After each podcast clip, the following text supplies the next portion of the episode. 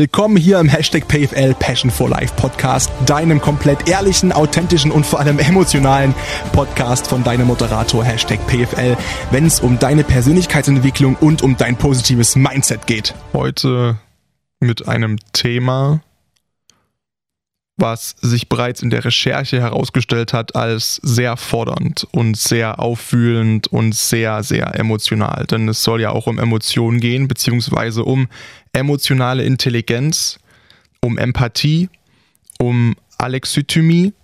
Das ist genau das Gegenteil. Na, nicht ganz, aber kommen wir später drauf zu sprechen. Und ich habe bereits in meiner Recherche, wie gesagt, gemerkt, dass mich das Thema, mich zumindest persönlich, wirklich, wirklich krass beschäftigt und auch trifft und aufwühlt. Und mein Stimmungsbild schwankte die ganze Zeit zwischen overhyped und total happy und traurig und Hass und Wut und keine Ahnung, Enttäuschung alles Mögliche. Und mein Anspruch ist es ja immer, in diesen Podcast-Folgen auch ein bisschen zum Nachdenken anzuregen. Ich bekomme immer ganz, ganz viele Nachrichten, also viele Nachrichten und teilweise sind die aber befüllt mit solchen Aussagen wie zum Beispiel, ja, ich kann das immer gar nicht so nebenbei hören, weil ein Podcast ist so eine richtige Aktivität, wo man sich irgendwie die Zeit nehmen muss. Und ja, das sehe ich auch so. Und vor allem sehe ich das bei dieser Folge heute so, ähm, wo ich der Meinung bin, dass das ein bisschen schade wäre, nicht wegen meiner Arbeit dahinter, um Gottes Willen, das ist mir eigentlich Bums, aber dem Thema entsprechend, um, ich glaube, dem, um dem Thema entsprechend gerecht zu werden, sollte man sich für die Folge heute wirklich ein bisschen Zeit nehmen und sich darauf auch einlassen können. Und ich weiß, dass es oftmals so ist, ich lese es ja, wie gesagt, in den Nachrichten, dass Leute meine Podcast-Folge anhören und die total cool finden, aber danach, naja, ich will nicht sagen schlechte Laune haben, aber schon ein bisschen bedrückt sind, weil viele sich wirklich, und dafür mache ich das ja auch, abgesehen davon, dass das für mich ja meine eigene Therapie ist und ich selbst auch Sachen ansprechen und aussprechen kann, die mich beschäftigen und quasi das ganze Ding hier ja auch sozusagen so als, ähm, ja, als Kanal für mich gestartet ist damals im Mai am 17. Mai, um einfach auch meine Emotionen irgendwie rauslassen zu können, weil es nicht mehr gereicht hat, das einfach im Gym zu tun.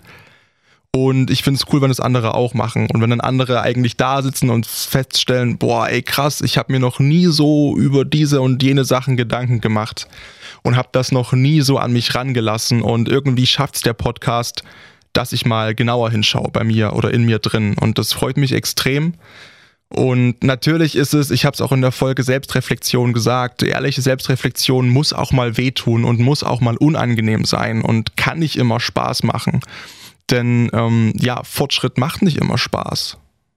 Das ist vollkommen klar. Fortschritt kann auch mal und muss auch mal wehtun und muss unkomfortabel sein. Und daran merkt man aber, dass man wächst. Und deswegen, ich versuche heute wieder ganz bewusst darauf zu achten, ich werde sehr viel von mir erzählen und sehr viel in Ich-Perspektive, weil es heute sehr, sehr viele Themen gibt ähm, und Beispiele, die wieder aus meinem Leben in diese Folge reinfließen. Ist ja immer so, aber ich euchze ja auch extrem oft. Und ich habe halt festgestellt, beziehungsweise auch liebes Feedback bekommen, dass es immer cool ist, wenn ich so in Ich-Perspektive spreche oder halt in Du-Ansprache dich direkt anspreche, weil es dann nochmal ein bisschen einfacher ist für viele, sich wirklich ja, mich als innere Stimme vorzustellen und sich dann wirklich bewusst darauf einzulassen, okay, hey, wow, ich werde persönlich angesprochen. Ich weiß, dass viele mögen, viele mögen das auch nicht. Äh, ich bin das sowieso gewohnt, weil ähm, bei unserem Sender haben wir diese direkte Ansprache, diese Du-Ansprache. Deswegen hoffe ich mal, dass es für mich auch entsprechend einfacher ist und ich das nicht immer so verallgemeinern muss. Und ich bin auch ein großer Freund davon, jemanden direkt anzusprechen. Und wie gesagt, mein Anspruch ist es ja selber auch, deine innere Stimme zu sein, dir mit einigen Dingen zu helfen und ja, auch für dich oder in dir so ein Verständnis für viele Sachen, sag ich mal, nicht zu erzeugen, weil um Gottes Willen, du, du bist cleveres Kerlchen oder ein cleveres Frauchen.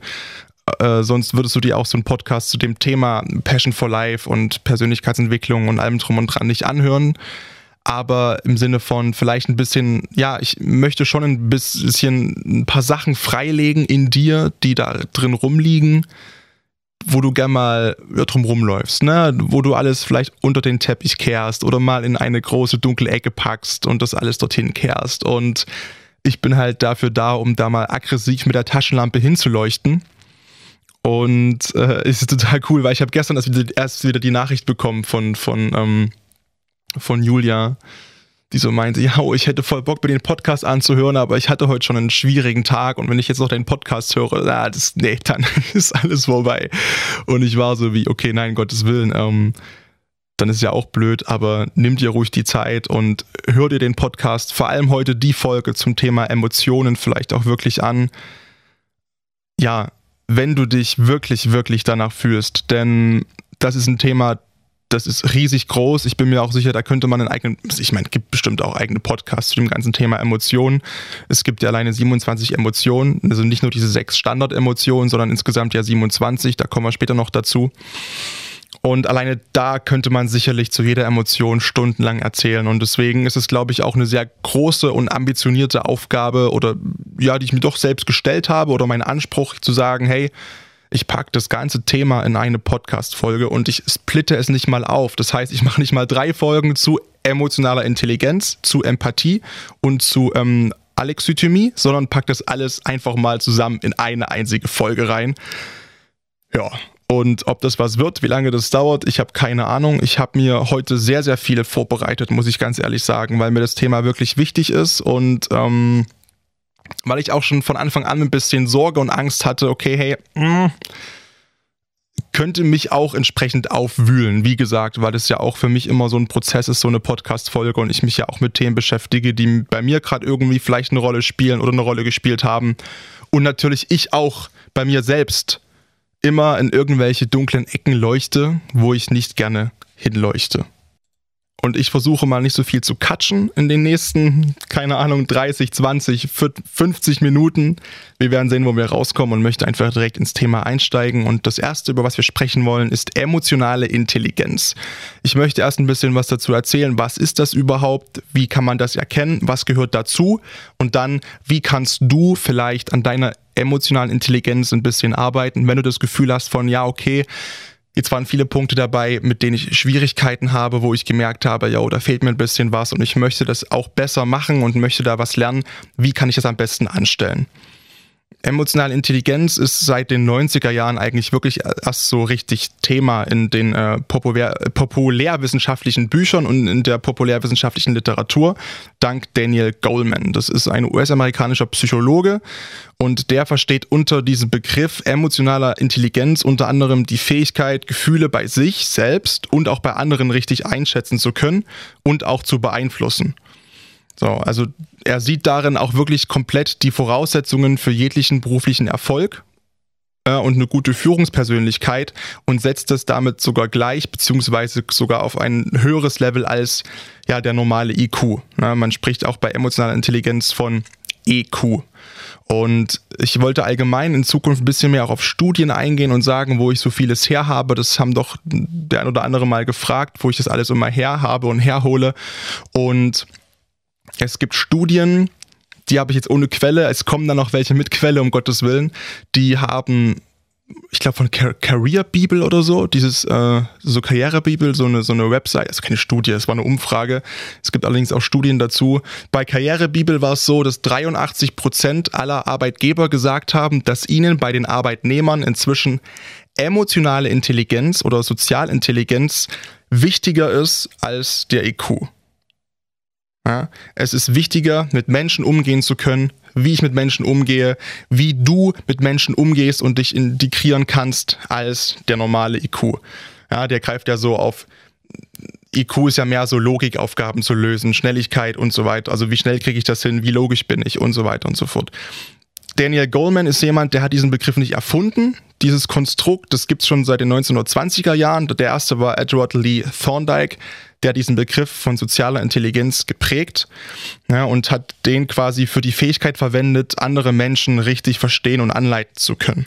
Ja, aber auch andere Psychologen, keine Ahnung, John Mayer oder Peter Salovey, die haben sich bereits mit dem ganzen Thema auseinandergesetzt. Aber erst Goldman hat es, wie gesagt, so wirklich dann in die populärwissenschaftliche Literatur und damit in diese große, breite Welt reingetragen, in die Öffentlichkeit. Und er definiert das Ganze über einige bestimmte Komponenten, die zur emotionalen Intelligenz dazugehören, die gegeben sein müssen, beziehungsweise die so eine emotionale Intelligenz halt ausprägen können. beziehungsweise die dafür halt wichtig sind. Und das erste ganz, ganz wichtige ist Selbstbewusstsein beziehungsweise Selbstbewusstheit. Das heißt, das habe ich in ganz, ganz vielen Folgen schon gesagt, dass du in der Lage bist, dich realistisch einschätzen zu können, dass du weißt, hey, wie ist meine Persönlichkeit? Kann ich meine eigenen Gefühle erkennen und verstehen? Kann ich die benennen? Kenne ich meine Bedürfnisse? Kenne ich meine Motive und Ziele? Kenne ich meine Stärken und Schwächen? Kann ich darüber vor allem auch sprechen?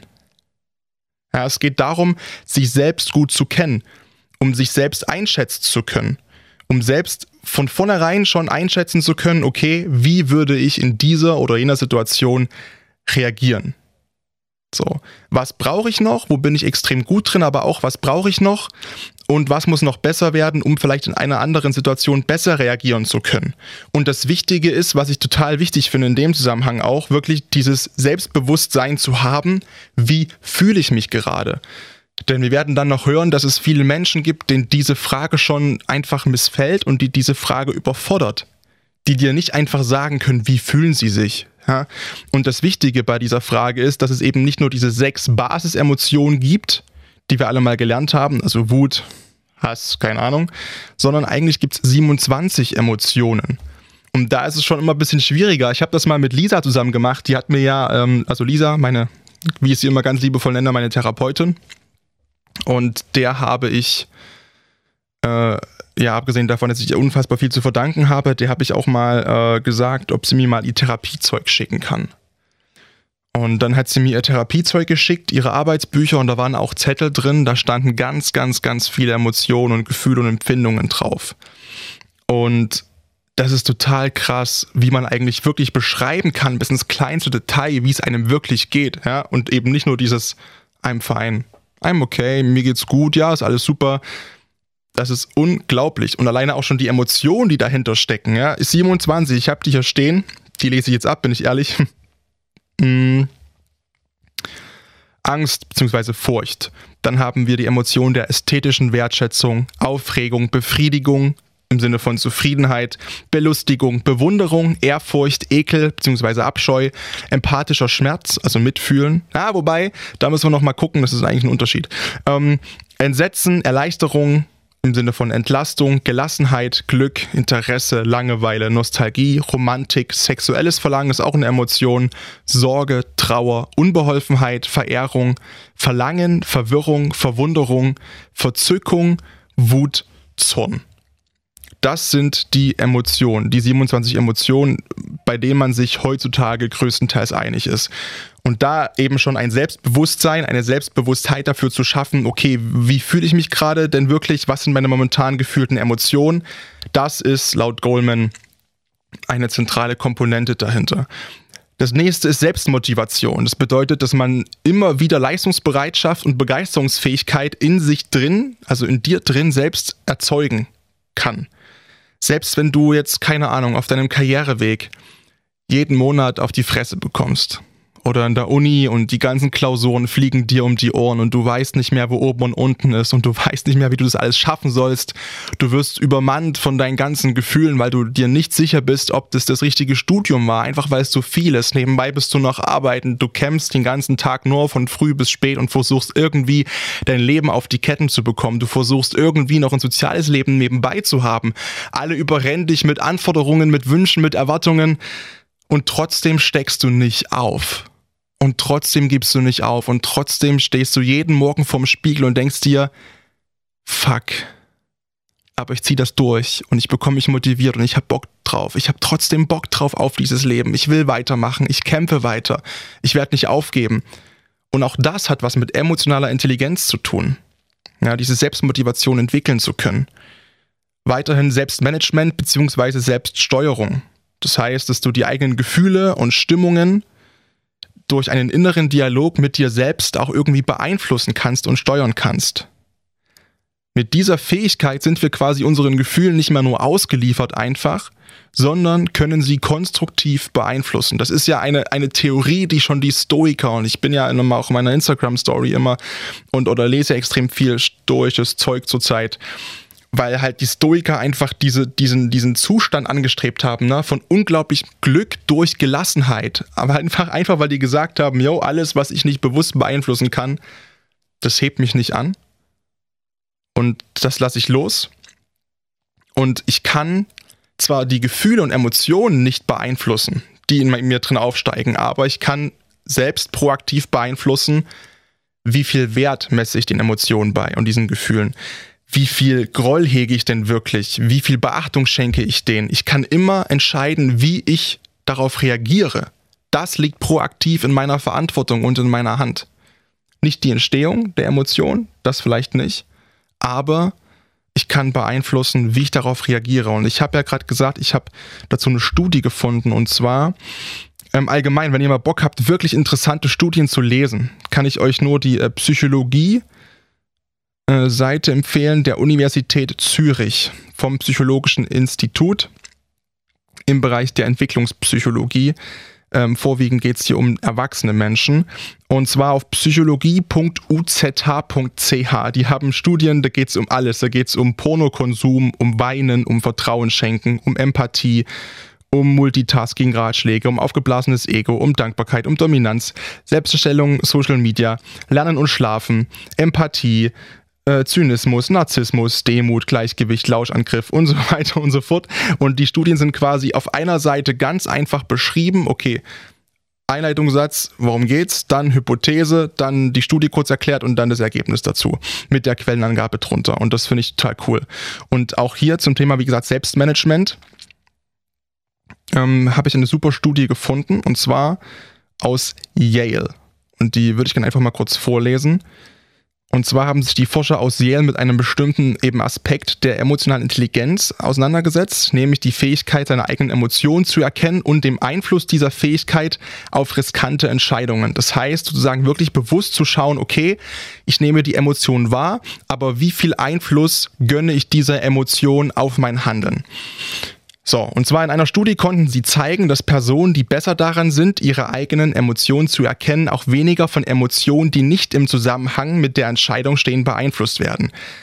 Im Fall dieser Studie wählten die Forscher Angst als Emotion. Also nur zur Info, die haben vorher quasi, die haben vorher ähm, Persönlichkeitstests ausgeteilt, um alle Probanden quasi einteilen zu können, okay, wie emotional intelligent sind die.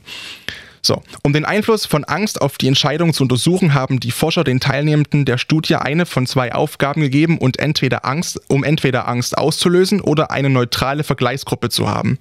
Weil öffentliches Reden eine der meist gefürchteten Aktivitäten ist, bei mir nicht, weil es mein Job ist, wurde dies als Aufgabe verwendet, um Angst auszulösen.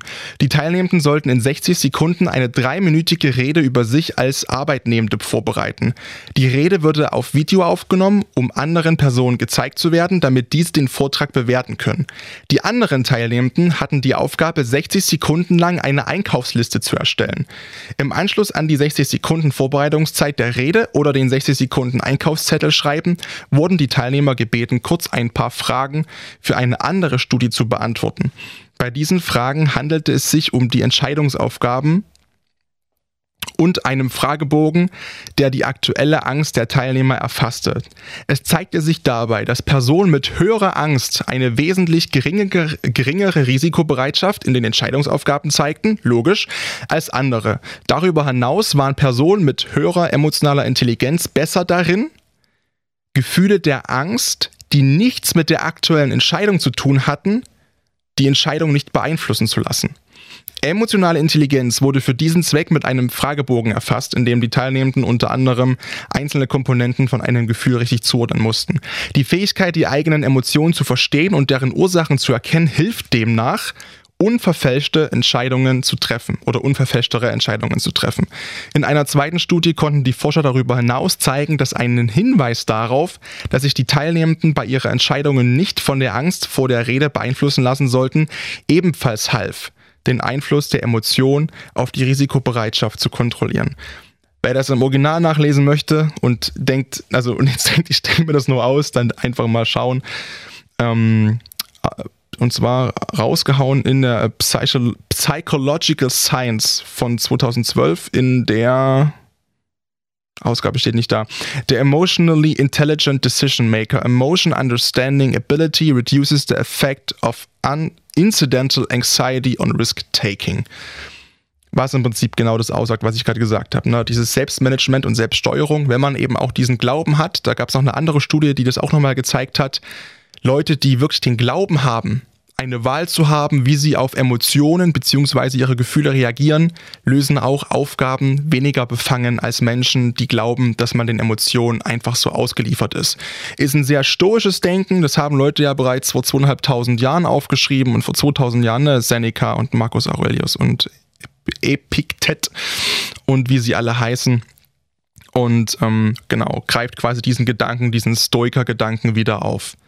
Ein weiterer Punkt, der laut Goalman eine zentrale Komponente ist der emotionalen Intelligenz, ist das Engagement in Gruppen. Das Engagement in Gruppen, sorry, das Engagement. Ich bin noch so Engagement, boah, ey. Scheiß Instagram, wirklich. Ähm, und zwar ist es die Fähigkeit, logischerweise Kontakte und Beziehungen zu anderen Menschen zu knüpfen und solche Beziehungen auch dauerhaft aufrechtzuerhalten. Das heißt also nicht nur diesen ersten schönen Eindruck zu machen, was Narzissten extrem gut können, und nach einem Tag oder einer Stunde oder einem Monat stellt man fest, boah, Junge, halt einfach die Schnauze. Nein, sondern dass man wirklich ein gesundes Beziehungs- und Konfliktmanagement sozusagen aufweisen kann. Ne? Aber auch Führungsqualitäten oder eben das Vermögen, ähm, entweder ein funktionierendes Team auch zu leiten oder ein Teil eines funktionierenden Teams zu sein. Und der letzte Punkt, zu dem wir dann nochmal kommen wollen in einem extra Teil, und ich, wir sind jetzt schon bei 20 Minuten, holla, die Waldfee wird das ein Riesending heute. Empathie. Beziehungsweise Einfühlungsvermögen. Als auch für mich größte Komponente überhaupt. Und das, wo ich immer dran denke, ja, wenn ich irgendwie an emotionale Intelligenz denke, an soziale Intelligenz das Vermögen, sich in die Gefühle und Sichtweisen anderer Menschen hineinzuversetzen und angemessen darauf zu reagieren. Es geht darum, Mitmenschen in ihrem Sein wahrzunehmen und auch zu akzeptieren und das halt bedingungslos, bedingungslos, ohne diesen Menschen verändern zu wollen. Weil, also ja, Akzeptanz. Ne? Akzeptanz heißt nicht automatisch gutheißen. Es geht aber wirklich erstmal darum zu sagen, okay, ich akzeptiere dich, wie du bist. Ja, andere Menschen zu akzeptieren heißt, ihnen mit Respekt entgegenzutreten und Verständnis für ihr Tun und Denken zu haben. Weil man sich eben in diese Menschen hineinversetzen kann. Und das ist eine Qualität und eine Fähigkeit, die in meiner Wahrnehmung, aber meiner Wahrnehmung ist dahingehend nicht wirklich gut. Warum? Wir kommen später nochmal drauf zurück, denn ja, man kann auch zu viel Empathie haben. Und da habe ich mich vor in einigen Punkten wiedergefunden und wiederentdeckt und war, hat mich schon, hat mich schon ähm, beschäftigt, muss ich sagen. Es war jetzt nicht unbedingt angenehm. Ähm, ja, auf alle Fälle emotionale Intelligenz, Empathie, mh, mm, ein Riesenthema. Aber wie gesagt, meiner Wahrnehmung ist es so, dass Empathie gerade heutzutage irgendwie extrem abhanden geht und ich habe das Gefühl, wir sind alle nur noch Einzelkämpfer und ich sehe mich, wie gesagt, auch gerne so aber zumindest in meinem Bekannten- und Freundes- und ehemaligen Freundeskreis oder mit Menschen, die ich sehr nah an mich rangelassen habe oder mit Menschen, mit denen ich viel zu tun hatte, habe, ich habe irgendwie ein Talent dafür, Menschen anzuziehen oder vor allem mit Menschen zu tun zu haben, die ich als emotional sehr kalt bewerte und als relativ empathielos.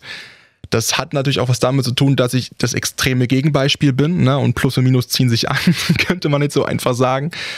Hat aber auch mit meiner Kindheit zu tun, ähm, aber das geht dann wirklich privat ins zu Private rein. Ich kann jeden, jemanden, äh, den das interessiert, nur raten, sich mal, wie gesagt, das, das Kind in dir muss Heimat finden, auszuleihen oder zu besorgen. Das Buch von Stefanie Stahl und auch das Arbeitsbuch und das habe ich halt, wie gesagt, ausgefüllt teilweise und habe so viel über mich gelernt und so viele Verhaltensmuster, die ich jetzt besser nachvollziehen kann über mich selbst, dass es, es gerade nicht besser macht, weil ich überfordert bin.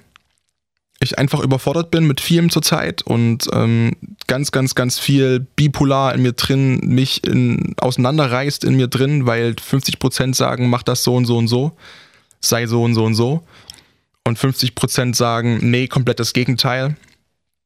Mm, und das ist momentan wirklich schwierig. Und aber das sind auch Gefühle und Gedanken, die du auch hast. die jeder Mensch hat. Und ich bin mir sicher, dass auch du momentan, wenn du dir die Folge so anhörst, gerade beschäftigt bist, tief in dir drin und überlegst, okay, was ist das und was ist das und was war hier? Hm, denn sonst hättest du es schon gar nicht bis hierhin geschafft, 25 Minuten zuzuhören. Und ich bin davon überzeugt, dass das in jedem Menschen Phasen gibt, natürlich in, in jedem Leben, wo man sich mal ganz unangenehme Fragen stellen muss, wo man merkt, boah, ich komme eigentlich, wenn wir ehrlich sind, überhaupt nicht mehr klar und alles, was ich nach außen irgendwie trage, ist Fassade. Ja. Aber bevor wir jetzt schon anfangen, jetzt schon sentimental zu werden, wollen wir uns erstmal anschauen, okay, vielleicht äh, hast du jetzt schon währenddessen überlegt und hast dir gedacht, okay, hm, Selbstbewusstsein, Motivation, Management, ich habe da eigentlich voll Schwierigkeiten und auch allgemein habe ich das Gefühl, dass es mir irgendwie schwer fällt, mich in andere Menschen hineinzuversetzen oder mich auch in Gruppen zu integrieren oder irgendwie auch diese Fähigkeit, selbst über meine Gefühle sprechen zu können. Und ich kann jetzt nur für mich sprechen ähm, dass mir das auch schon einige Male passiert ist und, und ich das nie nachvollziehen konnte, wieso man nicht über seine Gefühle sprechen kann und wie man eine solche Leere empfinden kann und wieso man, ja, also wie es einem so, so schwer fallen kann, das einzuordnen, wie es in einem Grad selbst irgendwie sich anfühlt und vorgeht. Und das war dieses Jahr der Fall bei einigen Personen, das war 2016 der Fall und das ist eigentlich, begleitet mich das schon eine ganze, ganze Weile. Wie gesagt, ne, Plus- und Minuspol, irgendwie zieh es an, keine Ahnung. Und wir wollen jetzt mal schauen, okay, was kann man vielleicht irgendwie ein bisschen für Tipps und Tricks anwenden, um seine emotionale Intelligenz ein bisschen, ja, ein bisschen zu steigern. Und da gibt es eigentlich ein ganz paar coole Sachen. Ich habe mir mal auch ein paar coole Sachen rausgesucht, natürlich, die ich jetzt vorstellen möchte. Auch die sind irgendwo in einem Tab zusammengefasst, beziehungsweise habe ich selbst ein bisschen was dazu geschrieben. Ich muss nur mal kurz schauen, wo das Tab ist. Hier ist es. Ja, nee, warte mal. Jetzt, ich bin sofort bereit. Da, da, da. Ist auch egal. Bevor ich vielleicht weitersuche, ähm, oder während ich weitersuche, kann ich dir vielleicht auch noch ein paar, ein paar Fragen mitgeben, wenn du für dich noch nicht ganz so klar entschieden hast oder dich mit dem Thema noch nicht so auseinandergesetzt hast bezüglich, okay, bin ich jetzt emotional so intelligent oder mh, hm, ich habe mich damit noch nie so beschäftigt, dann einfach ein paar Fragen dir an die Hand zu geben, die du dich mal fragen kannst. Das ist jetzt kein wissenschaftlicher, perfekt ausgetakteter Test, um Gottes Willen, aber vielleicht hilft dir hier und was irgendwie davon mal. What the fuck, was war das für ein Satz? vielleicht hilft dir hier einiges davon, um für dich diese Frage noch mehr zu beantworten. Wie gut kenne ich mich selbst? Weiß ich, wie ich in bestimmten Situationen reagiere und warum das so ist? Kann ich diese Situation allgemein benennen und kategorisieren? Kann ich meine Stimmungen selbst beeinflussen oder bin ich meinen Emotionen ausgeliefert? Wie gut kann ich mit Aggressionen, Wut, Freude, Zuneigung und anderen Gefühlen umgehen? Bei mir selbst und wenn es mir entgegengebracht wird? Wie ist meine Kommunikationsfähigkeit aus, ausgeprägt? Kann ich mich klar ausdrücken und mich verständlich machen? Bin ich in der Lage, anderen Menschen aufmerksam zuzuhören? Kann ich gut mit anderen Menschen umgehen? Kann ich andere motivieren? Macht es mir Spaß, mit anderen Menschen zu arbeiten? Kann ich anderen Orientierung geben? Verfüge ich über Führungsqualitäten? Bin ich bei anderen Menschen beliebt? Sind andere Menschen gern mit mir zusammen? Suchen sie vielleicht Rat bei mir? Und wie gesagt, wenn du dann nach meinem Herumgestolper irgendwann für dich die Frage beantwortet hast, okay, wow, ein bisschen was muss ich vielleicht doch machen in dem Bereich, muss jeder, um Gottes Willen, man ist niemals irgendwo perfekt, dann gibt es den ersten Tipp für dich jetzt. Finde heraus, wer du bist. Das ist eine Sache, die sage ich extrem oft, weil sie auch einfach in so vielen Lebensbereichen extrem wichtig ist. Ich habe das bereits im Podcast zum Thema Selbstliebe thematisiert, Authentizität und auch hier kann es einfach nur helfen und ist extrem wichtig für dich, dass du für dich erstmal weißt, wer bin ich denn eigentlich wirklich? Was macht mich aus? Wer und was hat mich geprägt? Welche Rollen erfüllte ich in meinem Leben bisher und welche davon sind auch wirklich echt? Was will ich wirklich? Was brauche ich? Was sind meine Bedürfnisse? Was will ich? Was erwarte ich? Was sind Ziele von mir? Was ist mir wichtig in jeglichen Lebensbereichen? Was sind meine Stärken, meine Schwächen? Was kann ich wirklich, wirklich gut? Was macht mir Spaß? Wenn ich alles machen könnte auf dieser Welt gerade, was würde ich jetzt machen? Was macht mir so viel Spaß? Was würde ich genau in diesem Moment gerade machen? Woran glaube ich? Glaube ich irgendwie an andere Menschen? Glaube ich an mich selbst? Glaube ich an das Leben? Glaube ich an Zufälle? Glaube ich äh, an den Erfolg? Glaube ich an whatever? Keine Ahnung. Was bestimmt meiner Meinung nach mein Handeln, mein Denken, meine Gefühle? Was ist quasi die Motivation, die ich habe, mit der ich jeden Tag, jeden Morgen aufstehe? Diese Fragen sind natürlich nur Denkanstöße. Es ist klar, es gibt ganz, ganz viele Bereiche in deiner Persönlichkeit, die wir erforschen wollen, die du erforschen solltest und die du auch kennenlernen kannst, die wichtig sind für dich. Das soll für dich wie eine Art Entdeckungsreise sein zu dir selber. Ja, und die ist nicht immer leicht, die tut auch weh und es macht auch mal keinen Spaß, aber die ist extrem spannend, das ist das Erste und auch wirklich, wirklich wichtig. Dann der zweite Tipp, um deine emotionale Intelligenz vielleicht ein bisschen zu verbessern, ist, klingt erstmal jetzt einfacher als es ist, ähm, lernen mit Gefühlen umzugehen. Gefühle sind etwas ganz, ganz Menschliches und Natürliches. Und je weniger Angst wir vor unseren Gefühlen haben und den Gefühlen anderer Menschen, desto besser können wir auch damit umgehen. Das ist, glaube ich, logisch. Und das macht eben diese emotionale Intelligenz aus. So, und damit du mit den Gefühlen von anderen Menschen, aber auch mit deinen Gefühlen souverän umgehen kannst, müssen wir daran arbeiten, dass die Angst da weggeht. Lerne dich quasi mal komplett selbst kennen, deine Gefühlswelt. Nimm jedes Gefühl mal auseinander und zwing dich einfach mal anzufangen damit, irgendwo lang zu laufen. Das muss keine übelst krasse Gefühlssituation sein. Also fang da jetzt nicht an, wenn du gerade in der Trennung drin steckst oder wenn du gerade äh, heiratest, äh, wenn die Gefühlswelt dich komplett auseinanderschießt, sondern ganz einfache Sachen. Du läufst über eine Wiese, du läufst durch den Schnee, jetzt im Winter besser gesagt, keine Ahnung.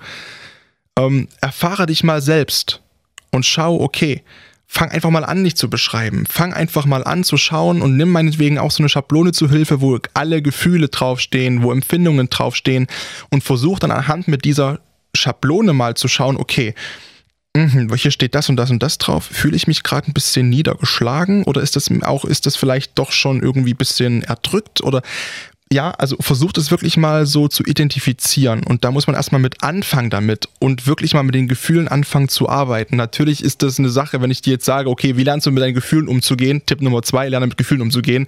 So ist es nicht gemeint, auch wenn es vielleicht so klang. Sondern mach wirklich ganz, ganz, ganz kleine Schritte. Du kannst dir am Tag einfach mal öfters einen Wecker stellen oder einen Timer und sobald der klingelt, lässt du alles stehen und liegen und fragst dich, okay, jetzt schaue ich drauf, wie fühle ich mich gerade? Wo genau in meinem Körper spüre ich dieses Gefühl? Was löst das Gefühl in mir aus? Und wie gehe ich gerade mit diesem Gefühl um? Und wenn du ehrlich zu dir selbst bist, dann merkst du vielleicht auch, okay, das Gefühl war jetzt schon eine ganze Weile da. Und wie habe ich bisher das gemacht, die letzte Stunde damit umzugehen?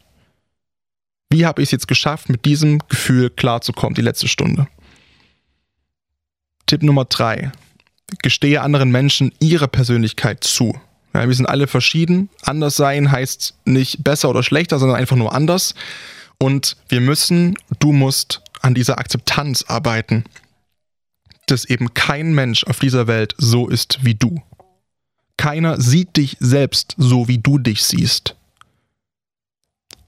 Und wir müssen an dieser Akzeptanz arbeiten, an dieser Ruhe, an dieser Gelassenheit. Also allgemein an Ruhe und Gelassenheit. Das ist ein Punkt in meinem Leben, an dem hänge ich gerade extrem fest. Mir fällt das ganze Thema Ruhe und Gelassenheit schon wesentlich einfacher als vor einigen Monaten und Wochen und, und Jahren sowieso. Ich habe da einen riesen Schritt gemacht, aber ich habe gerade ein Plateau und ein Plateau fühlt sich für mich an eher so wie, es ist alles schlimmer, als es jemals war, muss ich ganz ehrlich sagen, von meiner momentanen Empfindung her.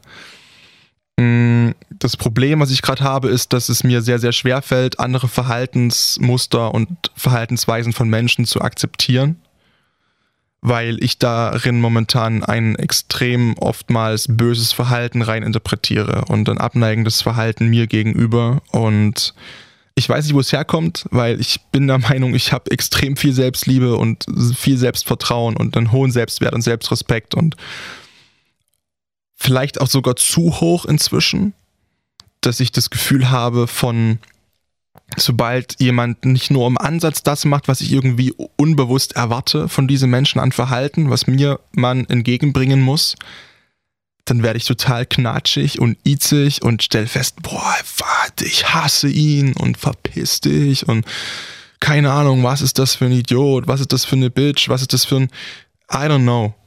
Ähm, das ist jetzt gerade eine Erzählung aus dem, meinem, meinem tiefsten Inneren. Das ist bei mir gerade so der, der Fall, das, das Problem. Und ich stammel, weil es halt wirklich, ich weiß nicht, wie ich es in Worte packen soll, aber der Part ist jetzt hier wirklich für mich.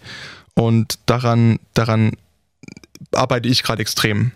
Ähm, daran zu arbeiten, was ich nicht ändern kann. Also dass ich einfach gelassen und, und ruhig bleiben muss, wenn Leute halt sich nicht so verhalten, wie ich das möchte. Und wenn Leute sich in meinen Augen so respektlos verhalten, anderen Menschen gegenüber oder mir gegenüber, und ich habe extreme Diskrepanz gerade in mir drin zwischen, ist das jetzt schon ein Verhalten, was ich keinesfalls tolerieren darf und was ich keinesfalls akzeptieren darf, weil das komplett gegen mein Frame geht und das beleidigt mich, oder ist das eine Überreaktion von mir und verlange ich vielleicht gerade zu viel und habe ich mich zu viel mit dem Thema Selbstrespekt beschäftigt, dass ich irgendwie jetzt zu viel verlange von anderen und ich weiß es nicht. Ich kann es auch nicht sagen. Es ist ein übelster I, I don't know. Ich da, bei mir ist es gerade, und vielleicht kennst du das.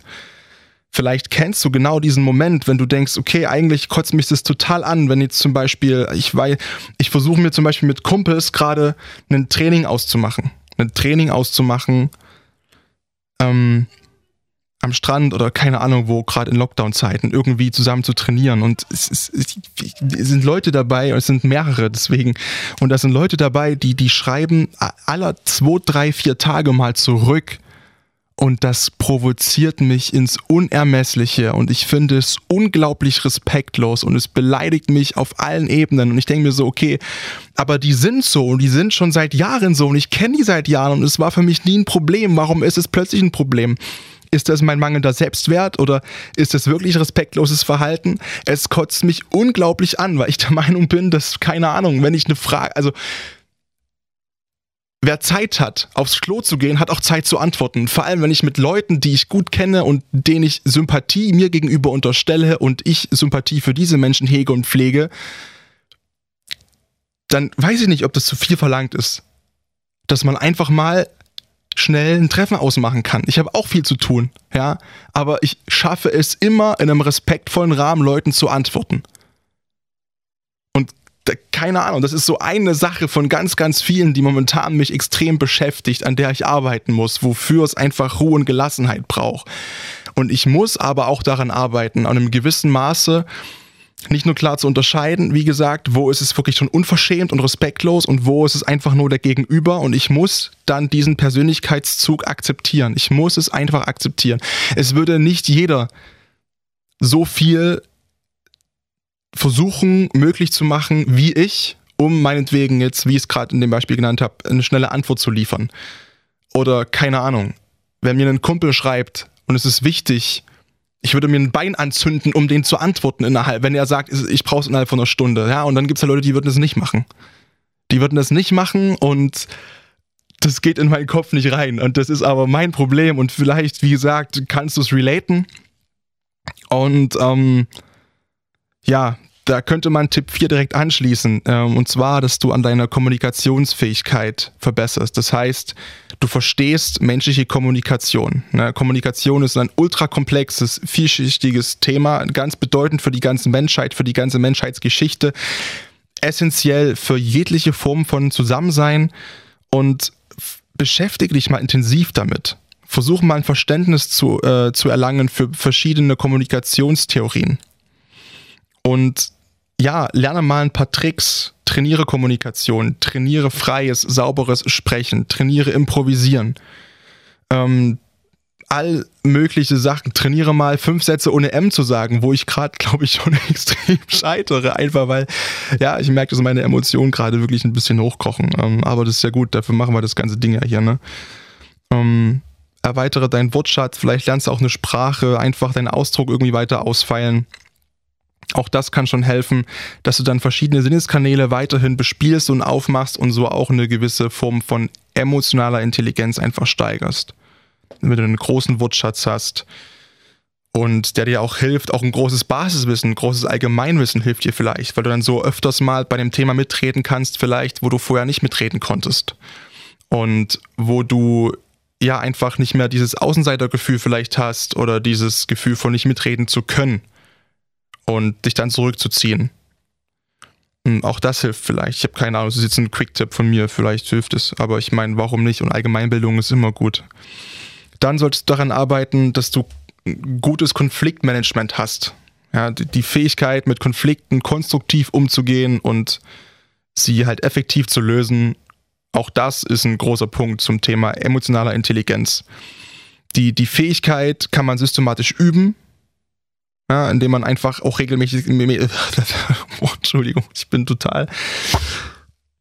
Oh, ich bin echt durch. Ohne Scheiß, ich bin echt durch. Ähm, ja, einfach dich quasi von Konflikt zu Konflikt hangeln. Das müssen keine großen Streits sein, die du mit Absicht vom, vom Zaun brichst oder sowas, ja. Aber wenn du einen Konflikt als Chance siehst und einfach guckst, okay, wie können wir diese, diese Pattsituation lösen. Wenn es beim Bäcker ein Gespräch ist, ist es vollkommen scheißegal. Das sind ganz kleine Sachen. Einfach zu schauen, okay, wie bekommen wir das jetzt hin, dass hier alle rausgehen aus der Situation und einfach gute Laune haben und hier keiner irgendeinen Nachteil davon trägt. Der nächste Punkt hängt da ein bisschen mit zusammen, ist einfach Kritikfähigkeit. Und das ist ungefähr das gleiche wie Konflikt, also nicht das gleiche, aber ich sag mal so, in einem Konflikt ist es ja öfters so, dass wir uns auch mal ähm, Kritik ausgesetzt sehen und auch daran müssen wir quasi arbeiten, zu schauen, okay, hey, zu akzeptieren, wie ist die Kritik berechtigt, was kann ich daraus lernen, was kann ich da irgendwie verbessern. Da habe ich, glaube ich, mal was in dem Bereich positives Denken zu erzählt. In der Folge 9 ist es, glaube ich. Zum Thema positives Denken kann man lernen ich glaube, da kannst du mal reinhören, wenn du Hilfe brauchst, vielleicht bei dem Punkt. Ich meine, ich habe da mal irgendwas dazu gesagt. Und Nummer sieben, ähm, als nächster Tipp, einfach mal sich mit Menschen beschäftigen. Ja, also, das heißt, wenn du dich mit Menschen beschäftigst, mit anderen Menschen, ist schon mal klar, dass du wesentlich häufiger auf Emotionen stoßen wirst, als wenn du dich mit, nur mit nur alleine rumsitzt die ganze Zeit. Also wenn du die ganze Zeit nur alleine rumsitzt mit dir zu Hause und irgendwie versuchst, mit dir selbst klarzukommen, wenn du versuchst zu zocken oder eine Netflix-Serie streamst oder keine Ahnung.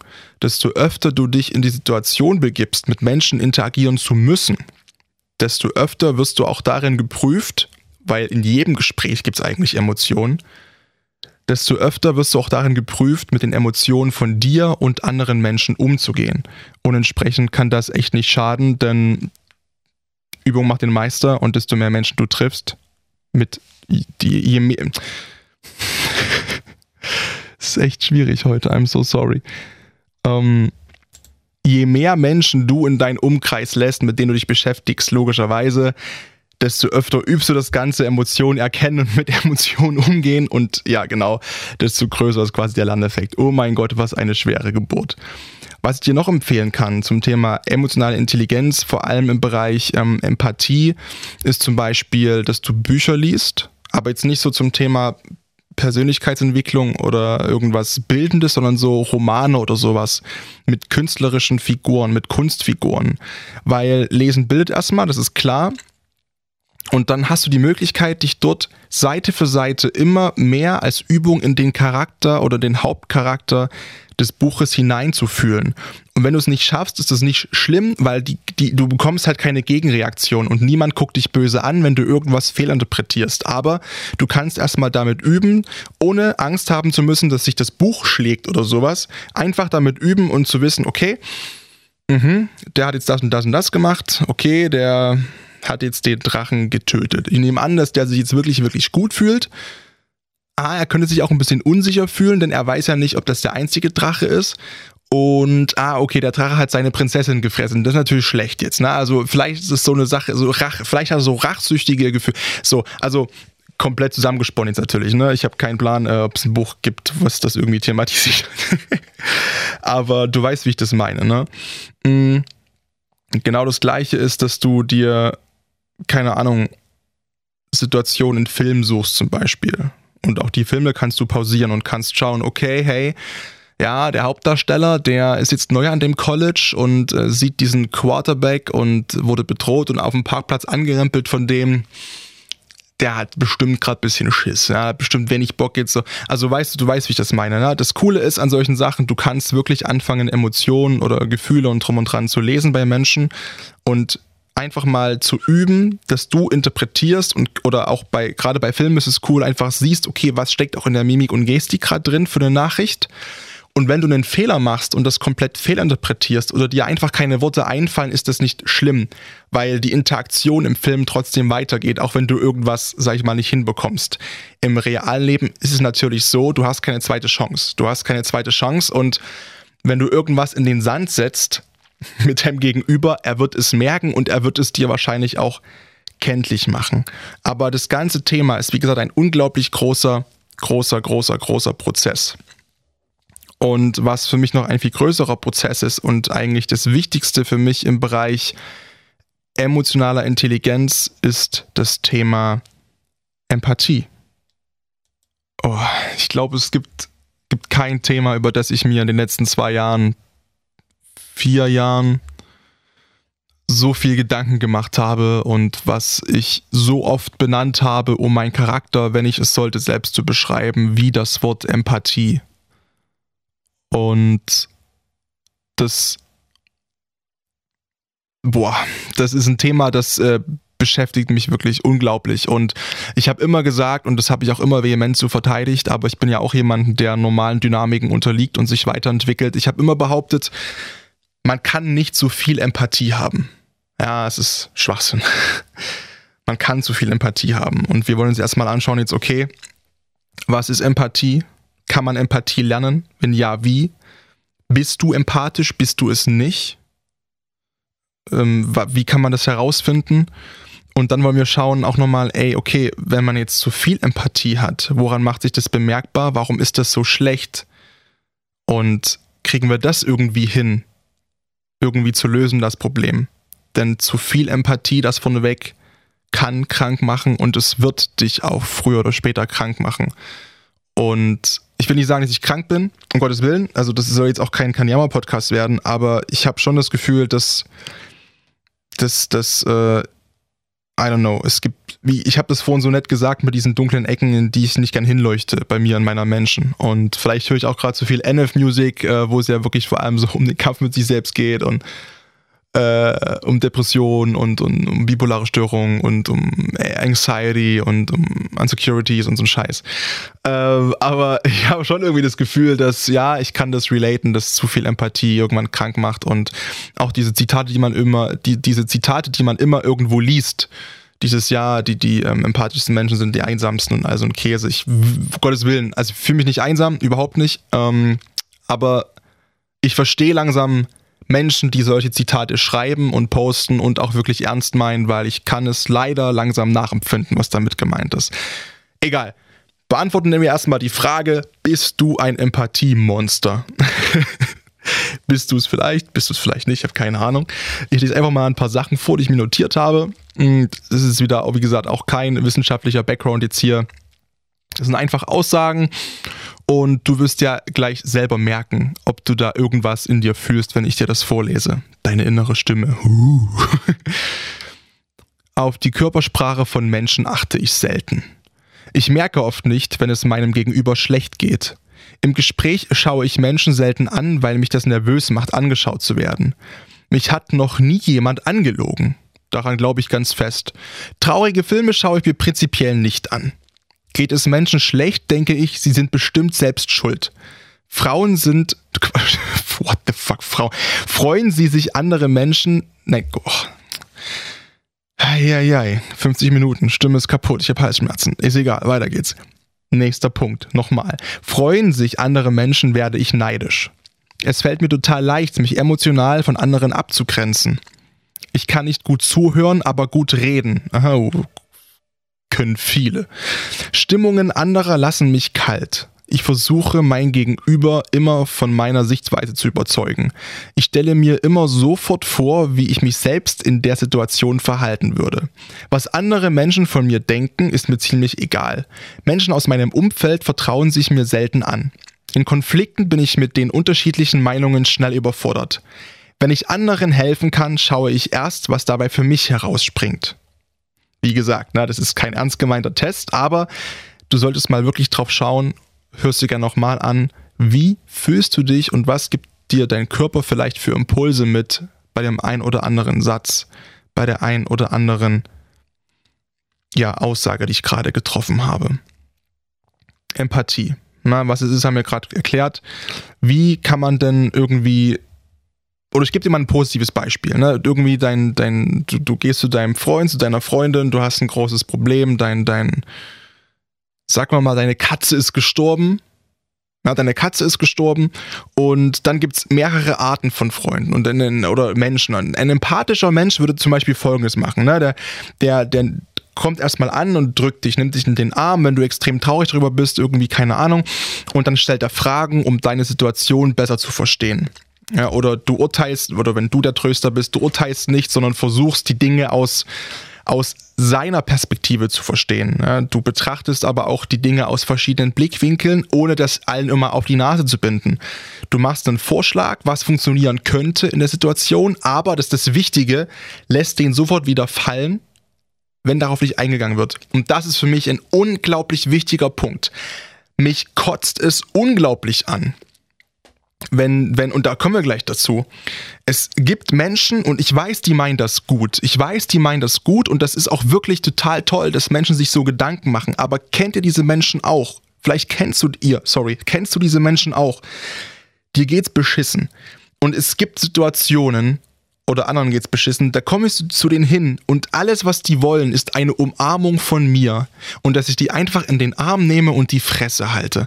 Und dann gibt's Menschen, die sofort mit Lösungen um die Ecke kommen und das ist cool und es gibt auch viele Lebensbereiche, in denen das hilft, so lösungsorientiert zu sein und nicht so problemorientiert. Aber es gibt Momente in jedem Menschenleben, da ist keine Zeit für Lösungen. Dann braucht ein Mensch einfach mal nur jemanden, der kommt, dich in den Arm nimmt und du hältst deine dumme Fresse und erzählst da nicht irgendwas vom Ast und bringst 50.000 Lösungsvorschläge an. Das will der Mensch in diesem Moment nicht und das braucht er auch nicht. Was ihm wesentlich mehr helfen würde, sind die Sachen, die ich gerade genannt habe. Einfach nur vielleicht ein offenes Ohr, dass er sich ausheulen kann. Du bietest deine Schulter an und bist sonst einfach leise. Weil sonst kommen dann verschiedene Menschentypen, zum, zum Beispiel der, der Informatiker. Ja? Also da gibt es dann jemanden, der Information erfragt. So nach dem Motto, ja, wie alt war denn deine Katze und woran ist sie gestorben? Na, der Belehrer gibt's, da muss man ja immer mit rechnen, ne? wenn man sich ein Haustier zulegt, das sind die allerschlimmsten. Dann gibt es Menschen, die das mit Unverständnis beantworten. Ja, verstehe ich jetzt nicht, dass dir das so nahe geht. Das ist ja eigentlich nur eine Katze und mich würde das jetzt nicht so beschäftigen.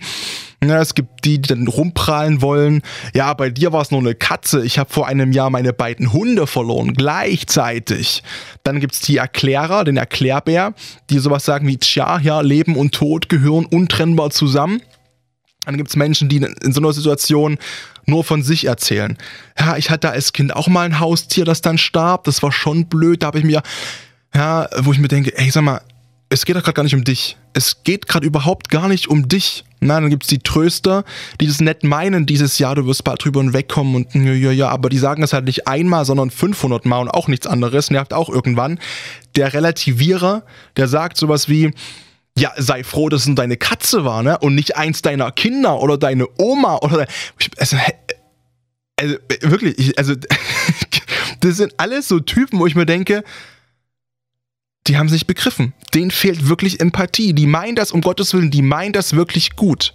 Die meinen das wirklich gut in dem Moment zu dir. Oder wenn du so bist, ja, ich glaube dir, du meinst das wirklich gut, aber es ist in dem Moment keine Hilfe ja, oder dieser Verbesserer, sei nicht traurig, am besten du holst dir gleich wieder eine neue Katze und so weiter und so. Was ist denn das für ein Tipp, wenn bei jemandem der Hund oder die Katze stirbt und das Einzige, was du sagst, nachdem dieser Mensch mit diesem Tier eine 10, 12 Jahre lange Bindung hatte, ganz intensiv und dieses Tier geliebt hat, ist, ja, ist ja halt ein neues. Ja, du hast original einfach nichts verstanden. Die Frage ist jetzt, okay, wie können wir einfach Empathie lernen in einem gesunden Maße?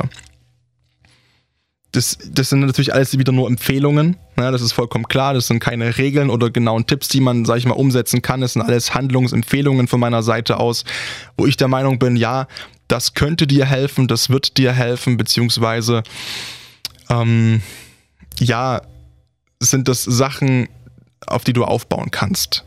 Und das Wichtigste trotzdem, ich sage es ganz von weg nochmal, auch bezogen auf emotionaler Intelligenz, das Wichtigste in allen Bereichen, egal ob es Empathie ist oder whatever, Selbstliebe, Selbstvertrauen, Selbstbewusstsein, das sind Sachen, an denen man immer arbeiten kann und sollte und die auch wirklich in allen Bereichen, eigentlich jeder Podcast, jede Podcast-Folge, die ich hier habe, jedes Problem, was ich thematisiere seit einem halben Jahr, auch ein Quick-Tipp und auch ein wichtiger Tipp, um daran klarzukommen, um daran zu wachsen, ist bedingungslose Selbstliebe, Selbstrespekt, emotionale Unabhängigkeit und so weiter und so fort. Erster Tipp, versetze dich mal bewusst in die Lage der anderen Person. Ja, es ist schnell gesagt, so eine Reaktion wie ja, ist doch keine große Sache oder hm, ja, ich verstehe nicht, warum du so empfindest und so weiter und so fort. Dann setz dich wirklich mal hin und versuch dich wirklich, wirklich mal auf Krampf gezwungenermaßen. Und wenn du das Gefühl hast, du musst deinen übelsten Film abspielen im Kopf, dann tu das. Setz dich hin und denk dir so, okay, hm, wenn jetzt meine Katze sterben würde, die ich zehn Jahre hatte, wie würde es mir denn irgendwie wirklich, ich meine, es wäre auch irgendwie, ich würd, könnte auch nicht so schnell irgendwie ins Tierheim rennen, neue Katze holen, oder? Würde mir ja auch irgendwie schwer fallen. Ja, Kommentare abgeben ist leicht, aber wenn ich doch mal so drüber nachdenke, okay, hey, dann, dann, I don't know. Irgendwie wäre es dann doch schon ziemlich schwer. So.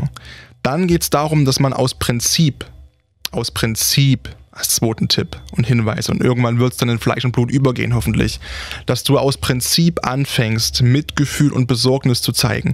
Du wirst ja anhand, wobei, wenn du komplett, komplett, komplett gefühlskalt bist, äh, dann wirst du es nicht sehen. Aber dann hilft wirklich nur noch Therapie, ja, da kommen wir später noch dazu. Ähm, wirst du ja sehen, okay, irgendwie sitzt gerade mein bester Kumpel neben mir oder meine Freundin neben mir und die weint und der geht extrem schlecht und die ist traurig, die Körperhaltung, Schulter nach unten, Blick nach unten und äh, die, die Stimme zittert, ist aufgeregt. Ich nehme mal an, ich estimiere mal, dass, dass es der Person jetzt nicht gut geht. Ja? Und selbst wenn ich, wenn sich für mich der, die, der Sinn dieser Frage nicht erschließt, frage ich aus Prinzip, ey, wie fühlst du dich denn gerade? Zeig aktives Interesse. Kann ich irgendwas für dich tun? Kann ich dir irgendwie was anbieten an Unterstützung? Frage, ob du irgendwas anbieten kannst. Fang nicht an, irgendwas anzubieten proaktiv. Frage, ob du irgendwas anbieten kannst. Klar, du kannst sowas wie einen Tee und einen Kaffee machen oder aufsetzen, ohne auch zu fragen. Das sind so kleine Sachen, Gottes Willen. Das sind so Handlungen, ja, wenn jemand neben mir weint oder ich mache einen Tee oder ich mache einen Kaffee. Ist auch dieses Jahr zu Genüge vorgekommen, was ich an Tee und Kaffee verkocht habe für Leute, die neben mir gesessen haben und geheult haben. Ey, Vater Teresa, mein Gott. Ähm, aber sowas halt, ne? Das ist eine kleine eine Kleinigkeit.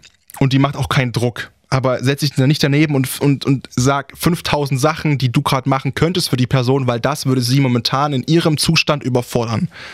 Ja, ähm, also Mitgefühl zeigen und Besorgnis. Dann Akzeptanz, das ist auch wieder eine Ruhe- und Gelassenheitsübung, dass du einfach lernst, dass andere Personen Gefühle haben, die du auch nicht nachvollziehen kannst. Die du nicht verstehen kannst und verstehen wirst, weil du nicht alle Hintergründe kennst oder weil du eben wirklich sehr schwer nur in der Lage bist, dich in andere Menschen hineinzuversetzen. Ja? Äh, sag sowas wie, keine Ahnung, warum bist du so frustriert? Es tut mir echt leid, das zu hören. Was denn passiert? Hm, wenn dir jemand sagt, ja, ich fühle mich so frustriert oder belogen von XYZ, anstatt dass du sagst, dafür brauchst du doch nicht frustriert zu sein, du nimmst das zu persönlich, hör auf, dir selbst leid zu tun, das ist doch Jammern auf hohem Niveau, bla bla bla. Ja, irgendwann muss man mal zu dem Punkt kommen, aufhören zu jammern. Irgendwann muss man auch mal lösungsorientiert arbeiten. Aber im ersten Moment und vielleicht auch mal im zweiten Moment, im zweiten Gespräch, bin ich der Meinung, und das ist nur eine Meinung jetzt, sollte man doch mal wirklich den anderen die Möglichkeit geben, diesen Frust, diese Unmut wirklich rauszulassen und den sich erstmal runterfahren zu lassen, bevor man wirklich mal lösungsorientiert arbeitet und Lösungen sucht. Menschen wollen das oft nicht. Und ich weiß aus sehr vielen Gesprächen, dass, dass wenn du ein Mensch bist, der, der so empathielos ist, dass es dir schwerfällt, nachzuvollziehen, wieso man gerade keine Lösung haben möchte. Aber genauso wie es für mich schwer ist, nachzuvollziehen, wieso du so empathielos bist. Und das ist kein Angriff, es ist ja einfach so. Es ist einfach halt eine Eigenschaft, dafür bin ich was anderes nicht, um Gottes Willen. Oder habe andere Eigenschaften nicht, die du vielleicht hast, die wichtig wären, um Gottes Willen. Aber ge genauso muss ich verstehen, warum bist du so empathielos. Genauso musst du aber auch verstehen und akzeptieren, okay, der, der, der will halt jetzt wirklich einfach nicht und der möchte keine Lösung haben ich erkenne dem das an. Ich akzeptiere das jetzt. Es ist, wie es ist. Okay, gut. Dann, ich setze mich jetzt hier hin und bin ruhig und bin einfach nur da und lass diesen Menschen seine Gefühle ausdrücken. Wie du ihm helfen kannst, ist außerdem noch Fragen stellen. Ja? Wirklich aktives Zuhören und nicht zuhören, um zu antworten. Das heißt, durch Fragen wie zum Beispiel, was ist denn passiert? Wie geht's dir? Wie geht's dir wirklich? Warum hast du dich getrennt? Warum, äh, warum hast du deinen Partner betrogen? Warum bist du nicht auf diese Feier gegangen? Warum hast du denn gekündigt? Warum wurdest du denn gekündigt? Warum bekommst du weniger Gehalt? Warum? Ja, so, ja. Fragen stellen. Fragen stellen. Fragen stellen zeigt nämlich, dass du wirklich am Gegenüber interessiert bist und das ist wesentlich besser, als so allgemeine Floskeln und unpersönliche Bemerkungen zu streuen wie ja, wie gesagt, ich hoffe, du kommst bald drüber hinweg und oder er war es nicht wert, sie war es nicht wert. Denk auch mal an dich jetzt, ne, fahr mal einen Gang runter.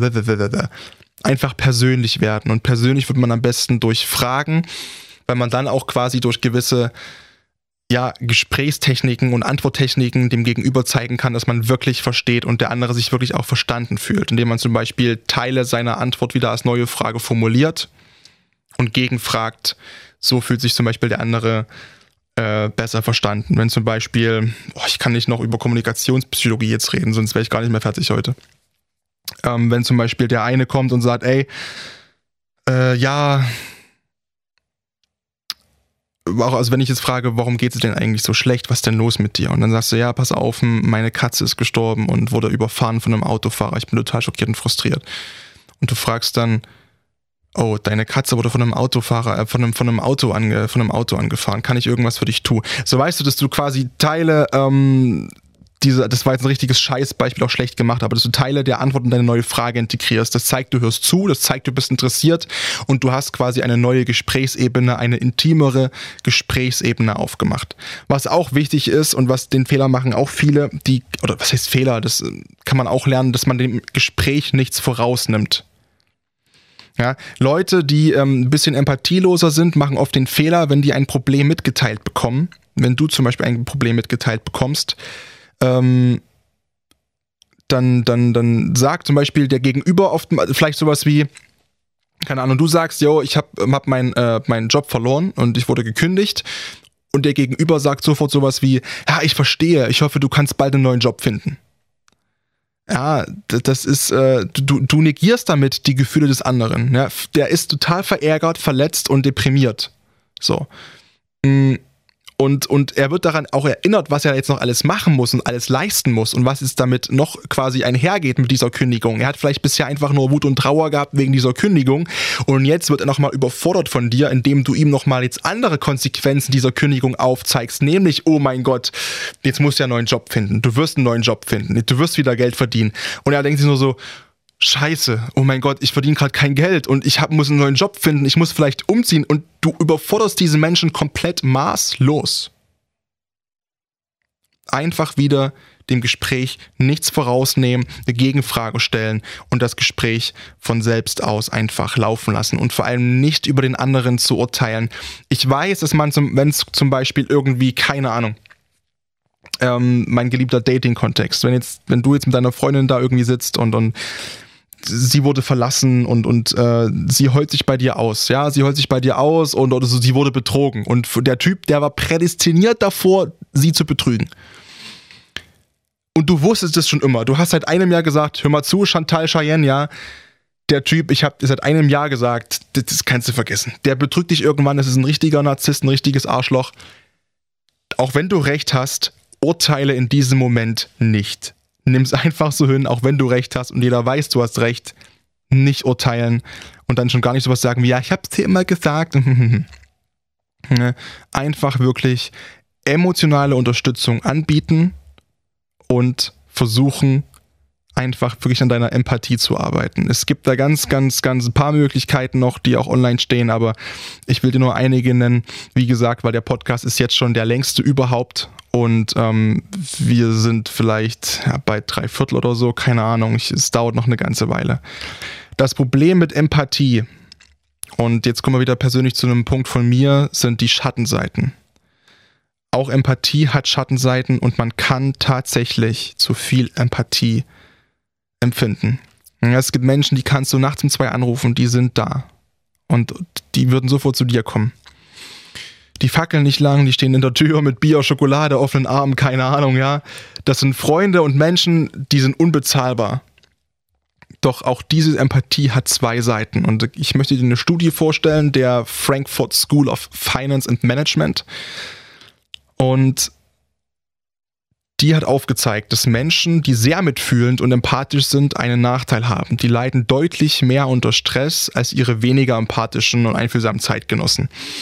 Die Studie von Professorin Dr. Miriam Bechtold die haben äh, 166 männliche Studenten zum Test gebeten. Warum ausschließlich Männer? Hat sich folgendermaßen begründet. Der Grund ist, dass der Cortisol, dass das, dass der Cortisol-Level von Frauen durch den Zyklus beeinflusst wird. Um diese Einflussquelle auszuschalten, haben wir ausschließlich mit Männern getestet. Prinzipiell sollten die Ergebnisse aber auch auf Frauen übertragbar sein, fügte sie hinzu. Und das Ergebnis der Studie war eigentlich ganz einfach. Also die wurden auch erstmal wieder am Anfang getestet auf ihre EI, also auf ihre emotionale Intelligenz oder ihren EQ, wie man da heutzutage auch sagt. Und es wurde halt geschaut. Und bei den Studenten, die als emotional intelligenter eingestuft wurden, erhöhte sich das Stresslevel, der Stresslevel, sorry, während des kompletten Gesprächs deutlicher während diesem Testgespräch und es dauerte länger, ehe sie wieder in ihrem normalen, unbelasteten Zustand waren. Ähm, den wurden quasi ähm, ein, ein simuliertes Bewerbungsgespräch wurde quasi mit denen geführt, bei dem die Arbeitgeber alle und ausschließlich strenge Gesichtsausdrücke zeigten. Ja, und vor und nach dem Gespräch haben die Forscher den Cortisolwert der Probanden im Speichel gemessen, um halt das jeweilige Stresslevel bestimmen zu können. Das heißt, laut Professorin Dr. Miriam Bechtold, die Teilnehmer mit hoher EI haben sich durch die Situation stärker herausgefordert gefühlt. Das heißt, sie haben die Situation ernster genommen. Und das heißt, und die Studie ist dann gelandet in den USA, auch bei Professor Doctorin, what the fuck, ähm, Hillary Angel Elfenbein, Professorin an der Washington University, und die hat einen Satz rausgehauen und da habe ich vorhin echt schlucken müssen. Äh, dass auch sie Studien und Versuchungen gemacht hat, die sich mit der deutschen Studie decken. Manchmal ist es so, dass man also man, man, manchmal kann man so ein guter Mensch sein, dass es Probleme verursacht. Und ich, ich habe mich wirklich gewunden, das zu akzeptieren und das auch wirklich so zu lesen und mich damit zu beschäftigen. Aber es ist, es gibt Menschen, die sind zu gut für diese Welt. Güte zahlt sich nicht immer aus. Sie schafft Probleme, wenn Menschen einfach nicht in der Lage sind, diese Empathie richtig zu dosieren. Also haben Empathie und Mitgefühl als auch ihre Schattenseiten. Und das ist, ne, das hat an meinen Glaubenssätzen und an meinem ganzen Leben gerüttelt vorhin, weil ich mir so dachte, nein, ich kann und will das nicht akzeptieren. Das ist, für mich ist das ein Ding der Unmöglichkeit, dass, dass man zu viel Mitgefühl haben kann und zu, sich zu sehr in andere Menschen hineinzuversetzen kann. Und das ist sowas wie Hyperempathie, das ist, das kann doch nicht wahr sein. Sowas kann es doch gar nicht. Doch. Doch.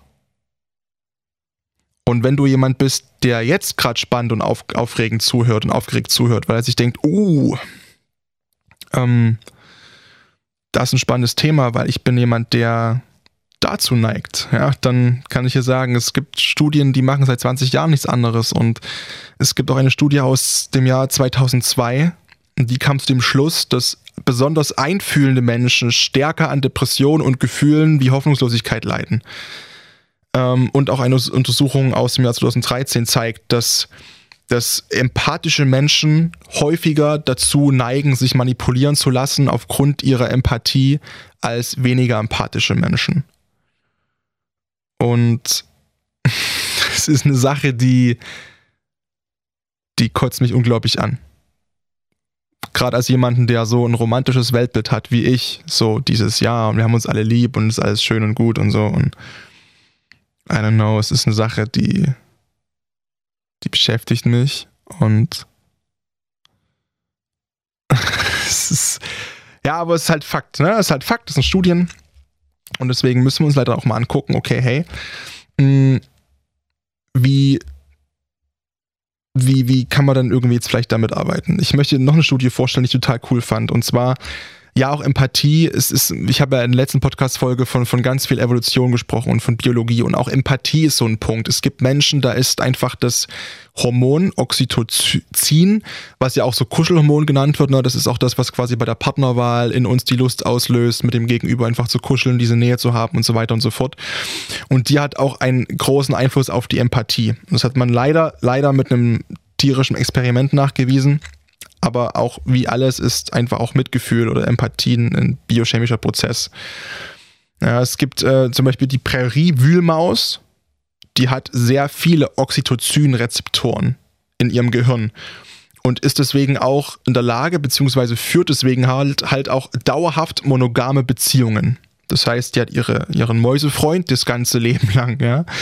Und die Bergwühlmaus, die ist Einzelgänger, der fehlen solche Rezeptoren nahezu komplett und die hat ständig wechselnde Partner, ist also komplett ähm, polygam unterwegs. Und ähm, es wurde gezeigt, wenn man quasi auch bei dieser Präriewühlmaus, die viele Oxytocin-Rezeptoren hat, diese Rezeptoren unterbricht, werden die genauso quasi gefühlskalt wie die eigentlichen Bergwühlmäuse. So, und auch bei Menschen ist es so, dass eine unterschiedliche Verteilung von Oxytocin einfach einen Einfluss darauf hat, wie empathisch wir sind. Das heißt auch Sachen, die wir nicht beeinflussen können, aber natürlich kommen da auch Sachen dazu wie Kindheitserfahrungen, Lebenserfahrungen und so weiter und so fort. Und wir müssen aber jetzt trotzdem mal schauen, okay, Hyperempathie, wie, wie kriegen wir das denn irgendwie gelöst? Denn wir sind uns sicherlich einig, dass das eine Sache ist, die, die nerven kann, die wenn man die Angst hat, immer ausgenutzt zu werden und, und wir machen, also wir oder ich mache viele Fehler. Ich mache viele Fehler, die ich einfach mal benennen möchte. Vielleicht erkennst du dich auch wieder. Ähm, Fehler und Schwächen, die, die empathische Menschen einfach machen bzw. haben. Ja, du tust, was der andere will. Wer nicht den Interessen einer anderen Person entspricht, der wird eben manchmal nicht so als sehr empathisch wahrgenommen und wird auch kritisiert. Und sensible Menschen nehmen sich das halt besonders zu Herzen. Und wenn du halt so ein Mensch bist, dann fängst du an, deine Handlungsweisen kritisch zu überdenken. Ja? Du, wenn, dir jemand vorwirft, dass du unsensibel bist, dann trifft dich das komplett. Und dann kommt in dir dieser Wunsch auf, dich diesen Bedürfnissen des anderen anzupassen, weil du sonst irgendwie Angst hast, als unhöflich oder unfreundlich äh, empfunden zu werden dein schlechtes Gewissen bringt dich fast um. Ja, weil du, und du willst alles machen, was dieses Gewissen halt verlangt. Du möchtest ja Verständnis für deine Mitmenschen haben und deren Wünsche nicht ignorieren. Du willst doch eigentlich der sein, der, der immer da ist. Aber du musst dir klar machen, dass es auch Menschen geben kann, die dich in dem Moment einfach manipulieren wollen. Ja, jemand, der dir mangelnde Empathie vorwirft, tut selbst auch nicht immer das, was andere von ihm wollen. Und der hat auch oft eigene Bedürfnisse. Lass dich nicht erpressen. Lass dich nicht erpressen und mach alles, was du für andere tust, nur weil du es möchtest. Ein großer, großer Punkt ist weiterhin, dass du oft den Fehler machst, andere Menschen auch für mitfühlend und empathisch zu halten. Empathische Menschen sind oft sehr sozial eingestellt, sehr sozial eingestellt. Und brauchen Menschen um sich rum und wollen, brauchen, brauchen Nähe um sich herum und Wärme und diese, einfach dieses Gefühl von sozialer Interaktion. Und bei mir ist es auch gerade so, dass ich diese, wie ich habe es vorhin beschrieben, diese große Diskrepanz zwischen einerseits will ich das und habe das Gefühl, das zu brauchen, weil ich vom Typ Mensch so bin, dass ich das brauche. Und andererseits dieses Gefühl von, ich will gerade niemanden an mich ranlassen, ich fühle mich so genervt und gereizt und gestresst und ich habe bin überfordert und mich kotzt so vieles gleichzeitig an, wie mich auch freut und ich, ich, 50 Prozent von mir könnten wenn jemand auf mich zukommt, könnten diesen Menschen gerade umarmen, die anderen 50 Prozent könnten ihn gerade eine klatschen, so egal ob Mann, ob Frau, weil mich gerade einfach so viel, oh, und das, das steht alles diesem eigentlichen Mensch, wie ich bin, halt entgegen. Ne? Und das Problem ist, dass man halt oftmals den Fehler macht, als sehr empathischer Mensch dass man denkt, auch andere können das nachempfinden, wie es dir geht und andere Menschen können auch fühlen, wie es dir geht und auch andere Menschen haben diese Fähigkeit zur Empathie, aber sie haben es einfach nicht. Nicht jeder ist so auf, äh, auf, auf eine sensible Denkweise eingestellt, wie du sie hast. Du kannst es nicht auf jeden übertragen. Du, du musst die Eigenarten von wenig empathischen Menschen einfach akzeptieren, auch wenn es schwer vorstellbar ist dass es Menschen gibt, die so wenig einfühlsam sind, die so kalt sind und desto mehr deine emotionale Bindung zu diesen Menschen ist, desto schwerer wird es, aber es ändert nichts daran, dass du es lernen musst zu akzeptieren, dass du einfach damit klarkommen musst, dass sich nichts daran ändern wird. Ja, du kannst den anderen bitten, dass er empathischer sein soll, das wird dir nicht helfen. Denn manche, manch, ich habe immer bei manche so ein Problem, denn manche können einfach keine Empathie empfinden. Ja, und schon gar nicht so intensiv wie du, wenn du halt jemand bist, der davon extrem betroffen ist, von Empathie. Du musst einfach schauen, okay, dass du, dass du deine eigenen sensiblen Empfindungen so aussteuerst, dass du dein, dass, dass du das Verhalten deines Gegenübers wirklich real empfinden kannst. Das heißt, dass du deine Empathie so ausnutzen kannst, um das Gespräch dahingehend so zu steuern, dass weder er noch du irgendwie schlechter rauskommst. Und das ist aber eine Qualität, die hast halt nur du. Denn der andere hat wahrscheinlich, in dem Falle du bist Hyperempath, nicht diese Einfühlsmöglichkeiten, wie du sie hast. Ein großer weiterer Punkt ist, dass du oft zu weich wirkst. Und das ist bei Jungs vor allem so dieser typische Nice Guy. Ja, Nice Guys finish, äh, finish last. Ähm, weil Empathie wird oft mit, mit, mit häufig äh, mit, also mit, mit Verständnis oder Nachsicht irgendwie verbunden. Manch, manche Menschen sehen Empathie als Schwäche an und als Zeichen für mangelnde Durchsetzungsfähigkeit. Das finde ich zum Kotzen, aber es ist halt einfach so. Ja, mm, du musst auch, ich meine, klar, die, die checken dann auch nicht, dass man Empathie nicht nur als Tröster braucht oder irgendwie ähm, sich ausnutzen lässt, sondern dass man auch bei einem Team oder so, bei Teamarbeit oder bei Verhandlungen Empathie braucht. Ähm, aber du wirkst oftmals auch zu weich und du musst auch mal schaffen und du musst auch mal in der Lage sein, eine gewisse Härte dir anzueignen und konsequent zu deiner Meinung zu stehen, zu deinem Handeln und dich eben nicht irgendwann erpressen zu lassen, sonst wirst du halt zum Spielball von allen, die das halt einfach besser können, die manipulieren können. Und Menschen, denen Empathie fehlt, die sind fucking überragend da drin, dich hin und her zu schieben und einfach dir auch Sachen anzuhängen, die du dann tust, obwohl du keinen Bock drauf hast, aber einfach deine Empathie auch zu wissen, auszunutzen. Ja, und ähm, da kommt ja quasi schon der nächste Punkt mit dazu, dass du einfach dann dich zu einfach beeinflussen lässt. Der andere, der hat dich so leicht unter Kontrolle, wenn es so ein wirklich manipulatives Arschloch ist und die gibt es bei beiden Geschlechtern, ähm, auch wenn ich das immer so männlich verpacke, äh, gibt es überall, ja. Und das, ja, es gibt Menschen, die nutzen das aus und beeinflussen sich einfach in eine Richtung, wie sie es möchten. Ein weiteres Problem ist, dass du dich oftmals dann selbst vernachlässigst, logischerweise, denn andere nutzen dich kaum aus, um irgendwas äh, oder um dich irgendwie zum Handeln zu zwingen, zu einem Handeln, was dir was bringt, sondern meistens natürlich zu einem Handeln, was denen was bringt, was für diese Menschen Mehrwert hat, was für, für dich eigentlich gar nichts bringt. Ja?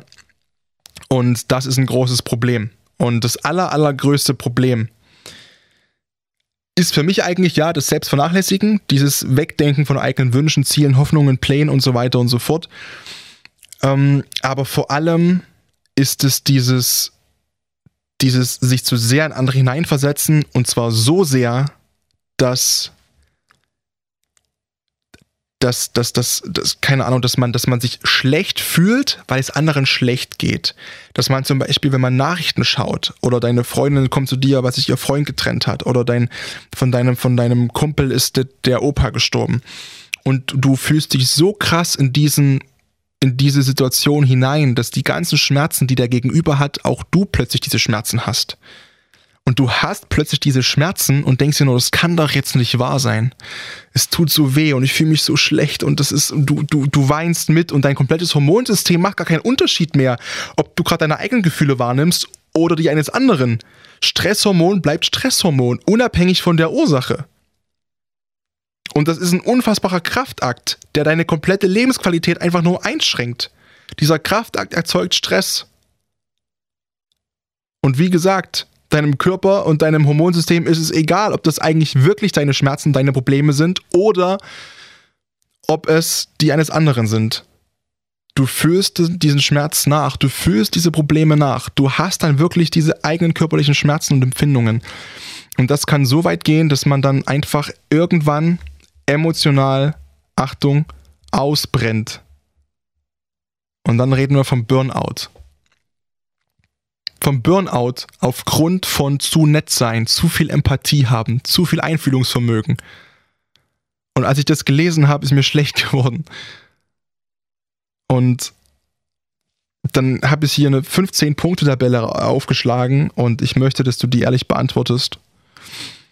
Ähm, das sind erste Anzeichen, einige Punkte, also alle Punkte sind erste Anzeichen für ein emotionales Ausgebranntsein, für einen emotionalen Burnout. Und ich möchte bitte ehrlich, dass du für dich mal aufpasst, wie viele Punkte auf dich zutreffen. Und ähm, es sind 15 Stück. Und ich sage nicht welche, aber bei mir ist die, die Anzahl an Punkten, die zutrifft, ähm, ja, zu hoch. ähm, erstens, du fühlst dich übermäßig angestrengt. Zweitens, du hast Schlafprobleme. Drittens, du kannst dich nur schwer konzentrieren. Viertens, du meidest soziale Kontakte. Fünftens, du bist schnell gereizt und abwehrend. Sechstens, du bist körperlich geschwächt. Siebtens, du hast vermehrt Immunerkrankungen.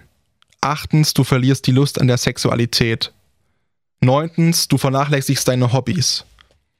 Zehntens, du neigst zu Traurigkeit und Schwermut. Elftens, du hast vermehrt Schwindel oder Kopfschmerz. Zwölftens, du kannst dein, du kannst dein Arbeitspensum nur schlecht leisten. 13, du kannst dich nicht mehr so richtig freuen. 14, du dämpfst deine Empfindungen mit Alkohol und Drogen. 15, du vernachlässigst deine äußere Ordnung. So, und bevor wir jetzt hier wirklich äh, zu einer übelsten Trauer-Close-Folge werden, um Gottes Willen, ey. Das Leben ist ein total tolles und total schönes Geschenk, was wir alle bekommen haben. Und ich sag nicht, dass du deinen Charakter extrem ändern musst oder extrem ändern sollst. Du bist so, wie du, wie du bist, aus einem bestimmten Grund. Und so bist du unglaublich toll. Und so bin ich unglaublich toll, wie ich bin auf meine Art und Weise. Und ich weiß, dass ich hier mit einem Lächeln sitzen kann, auch wenn mich das auffühlt, das ganze Thema.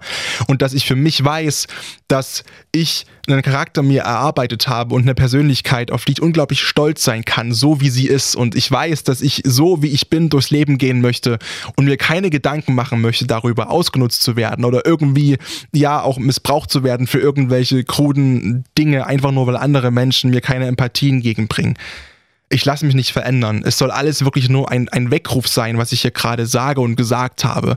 Es bringt überhaupt nicht jetzt trauerklosmäßig hier an der Ecke zu sitzen. Aber natürlich, ey, es soll aufrühren. Es soll auch mal traurig sein. Es soll auch mal, ganz ehrlich, wenn du mir schreibst, du hast weinen müssen, dann feiere ich das übertrieben hart, weil das ist, was wir wollen. Wir wollen uns so mit uns selbst beschäftigen, auf die innersten ja, wirklich trockenen und, und dunkelsten Ecken in uns drin schauen zu gucken, okay, was liegt da rum? Was für Ängste, was für Verhaltensmuster, was für Sorgen. Und wenn wir das schaffen, dann ist das eine riesencoole Sache. Dann ist es eine unglaublich tolle Sache. Und deswegen möchte ich auch jetzt den Podcast an der Stelle beenden und nicht noch Alexithymie anschließen. Also dieses, ähm, diese Gefühlsblindheit und Gefühlskälte. Das mache ich in der nächsten Podcast-Folge, mache ich das extra. Denn wie gesagt, das waren jetzt fast anderthalb Stunden, die du bis hierhin durchgezogen hast und wir haben uns auf die Suche begeben, auf den Weg zu unseren absolut innersten Emotionen und Gefühlen und das ist eine Sache, auf die wir unglaublich stolz sein können. Und das ist eine Sache, die uns sehr viel abverlangt hat. Das ist eine Sache, die wirklich, wirklich harte Arbeit war. Und auch für mich waren die letzten 90 Minuten nicht einfach. Auch wenn ich, klar, ich musste die auch durchsprechen ohne Pause, ich habe Halsschmerzen ohne Ende. Aber auch für mich war das unglaublich wichtig, mir nochmal vor Augen zu führen, ey, okay, so bin ich und das und das sind die Probleme, an denen ich arbeiten muss. Und ich habe mir jetzt vieles von der Seele reden können. Und ich hoffe einfach, dass es dir auch extrem geholfen hat. Und wie gesagt, ich, natürlich möchte ich nicht, dass hier jeder nur weint, mein Podcast hört oder extrem aufgerührt ist. Ich möchte, dass du was für dich mitnimmst, dass du in der Lage bist, selbst zu reflektieren und zu wissen, wow, krass, das hat mir echt gut getan im Nachhinein. Mal wirklich so einen Blick in mein Inneres zu werfen. Und auch wenn es vielleicht für viele, gerade auch für mich, wirklich aufwühlend war.